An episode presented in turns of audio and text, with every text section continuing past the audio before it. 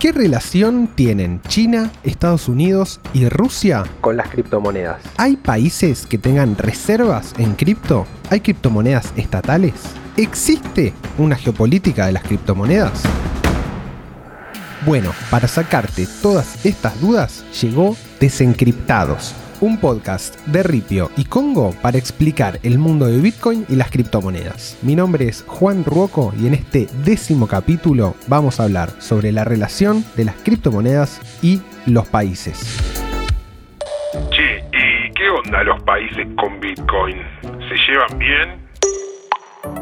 Desde que apareció allá en el lejano año 2009, la relación entre las criptomonedas y los estados es difícil. Y esto tiene una explicación más o menos sencilla. Las criptomonedas compiten contra el monopolio estatal de la impresión de dinero. Como todos sabemos, el dinero que circula en el mundo, al menos la gran mayoría, es dinero impreso por cada banco central de cada país.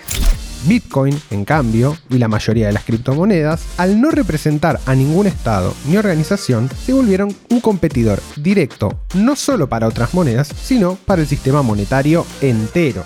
Criptomonedas también representan una amenaza contra el sistema bancario internacional. Enemigos un poco pesados como para ir empezando, ¿no? Pero a medida que pasa el tiempo, los viejos enemigos también se pueden volver aliados. Por ejemplo, está el caso de PayPal, uno de los sistemas de pagos vía Internet con más público adepto. En su principio supo ser el principal enemigo de Bitcoin, dado que la criptomoneda competía en todos los frentes. Era un medio de pago internacional, contaba con su propia billetera y tenía costos de transacciones bastante bajos. Pero a medida que Bitcoin se estableció y cada vez fue creciendo más, PayPal no tuvo otra alternativa que sumarse a la ola.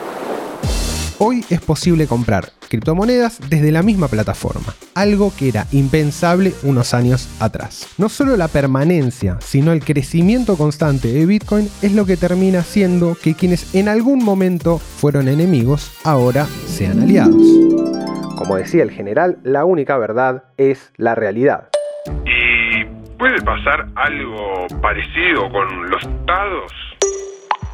Bueno, cada estado tiene su propia relación con Bitcoin y con otras cripto. Por ejemplo, si bien en China las criptomonedas están prohibidas, es el país que concentra la mayor cantidad de mineros y por lo tanto la mayor cantidad de poder de cómputo.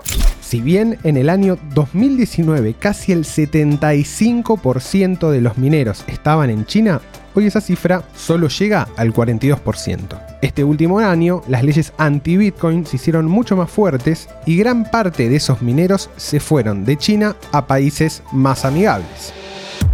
Estados Unidos, por su parte, es un país bastante ambivalente respecto de las cripto. Como ya dijimos en alguna otra ocasión, es el país que primero sacó una regulación sobre criptomonedas, la famosa BitLicense, y si bien esto endureció los controles sobre las empresas que pueden operar y las que no, también les dio cierto respaldo. Y actividades como la minería no están prohibidas, sino todo lo contrario. Para poner un ejemplo, en octubre del año pasado, Estados Unidos concentraba solamente el 9% del poder de minado. Y hoy, gracias a la migración de muchos mineros chinos, ya se encuentra en un 16%. Rusia, por su parte, debe ser de las potencias occidentales la que menos quiere a Bitcoin. Sus leyes prohíben explícitamente las operaciones en criptomonedas y las autoridades ven en la tecnología muchos más riesgos para su sistema financiero que oportunidades. Esto no quita que un montón de empresas y proyectos operen desde ese país. Sin embargo, su peso relativo en el ecosistema es mucho menor. Eh, ¿Y nadie está pensando en sacar su propia criptomoneda estatal? Buena pregunta. Para responder hay que volver a China. En agosto del año pasado, la República Popular China abrió una convocatoria a desarrolladores de todo el mundo para colaborar en la construcción de una red de servicios basada en tecnología blockchain. Ese mismo año, en el mes de mayo, el Banco Central de China lanzó el renminbi electrónico, también conocido como ERMB Renminbi es el nombre de la moneda china, cuya traducción literal es la moneda del pueblo. Pero también se conoce o es más conocido el nombre de yuan. De esta forma, el Estado chino busca obtener todas las ventajas de las criptomonedas y en especial disputarle al dólar el rol de protagonista en las transacciones internacionales con una alternativa más barata y más eficiente. Como podemos ver, un Estado puede tener diferentes posturas en relación a cada aspecto de las criptomonedas. En caso de que el ERMB funcione, estaríamos ante un hecho de características únicas, dado que sería la primera criptomoneda estatal en funcionar. Por otro lado, la posibilidad de que exista un activo digital respaldado por el gobierno chino no deja de ser más que interesante. Pero no necesitamos irnos tan lejos para ver qué sucede entre criptomonedas y estados. De hecho, nos alcanza con poner la lupa sobre El Salvador.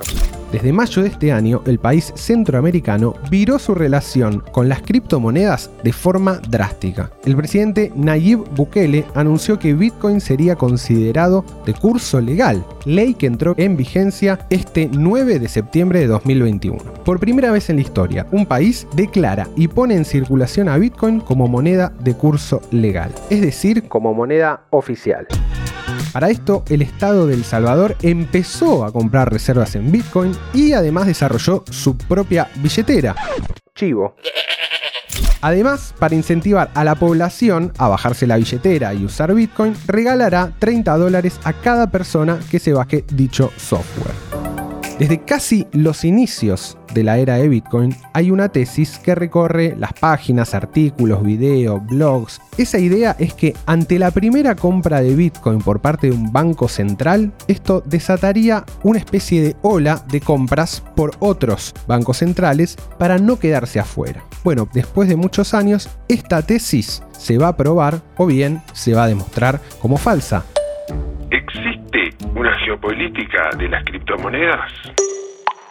Podríamos decir que sí. Cada país tiene diferentes intereses en aspectos distintos de las criptomonedas. Desde infraestructura hasta presión política económica sobre una moneda con la que compiten o bien la chance de sacar al país de la pobreza. Estos diferentes acercamientos producen acontecimientos que dejan a los países en posiciones de fuerza diferentes respecto el uno del otro. Por ejemplo, la medida de China en contra de la minería reforzó a los mineros norteamericanos y aunque esto no se transforme directamente en un beneficio, implica la aparición de nuevos actores y nuevas competencias por cuotas de poder. Así como pasó con PayPal, que era un enemigo acérrimo hasta que no le quedó más opción que sumarse, países como El Salvador parecen converger en esa dirección. Lo que antes era visto como una amenaza, ahora aparece como una oportunidad. Pero si de algo podemos estar seguros, es que todos quieren su porción de la torta.